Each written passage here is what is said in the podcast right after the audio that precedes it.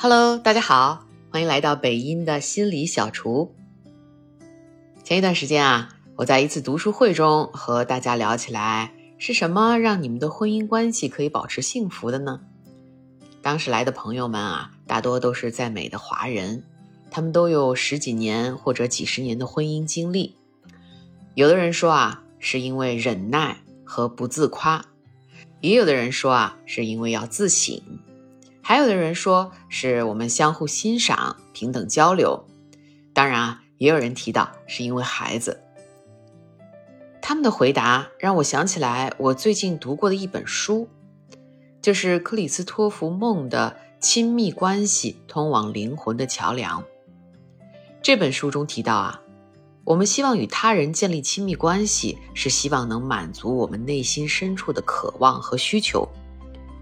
当亲密关系能给我们支持、理解和安全感，我们就能够更好地应对生活中的挑战，并实现自我成长。这里对亲密关系的定义呢，有一个很重要的部分，就是。在进入亲密关系前，要了解自己内心深处的渴望和需求。当我们知道自己真正想要是什么的时候，才能够找到适合自己的人。这个要求可不低啊！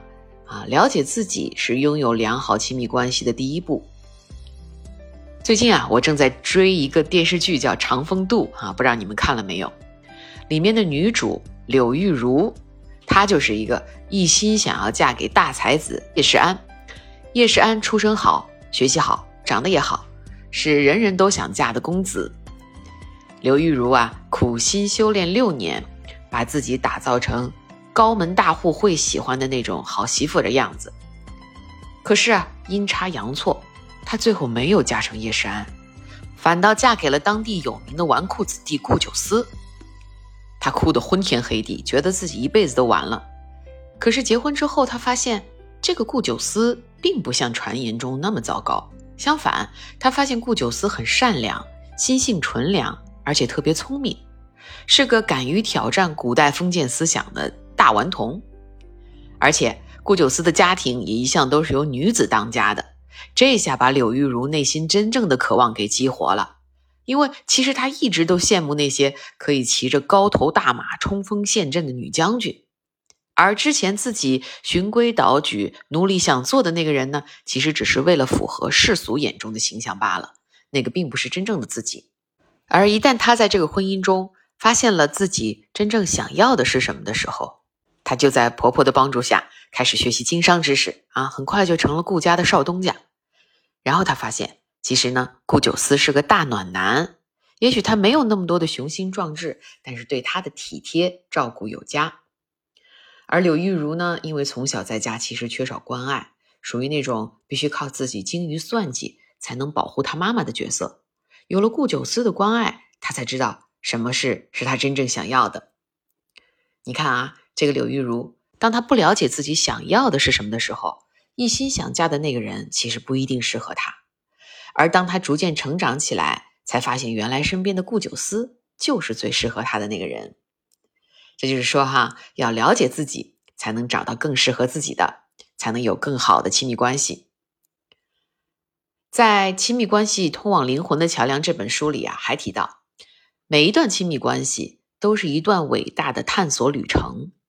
这个旅程会经过几个阶段，第一个阶段就是月晕阶段，就是当我们还看不清对方啊，被爱情蒙住了双眼哈，我们都觉得你浓我浓，大家都特别好的时候。那是一种朦胧的、虚幻的关系。第二个阶段就是幻灭了，我们就开始撕开面纱啊，进入愤怒的状态。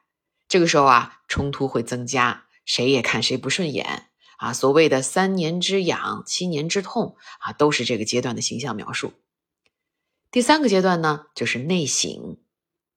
当我们经历了幻灭之后，我们进入内省。因为我们发现，没有人有责任让我们快乐，满足我们的需求。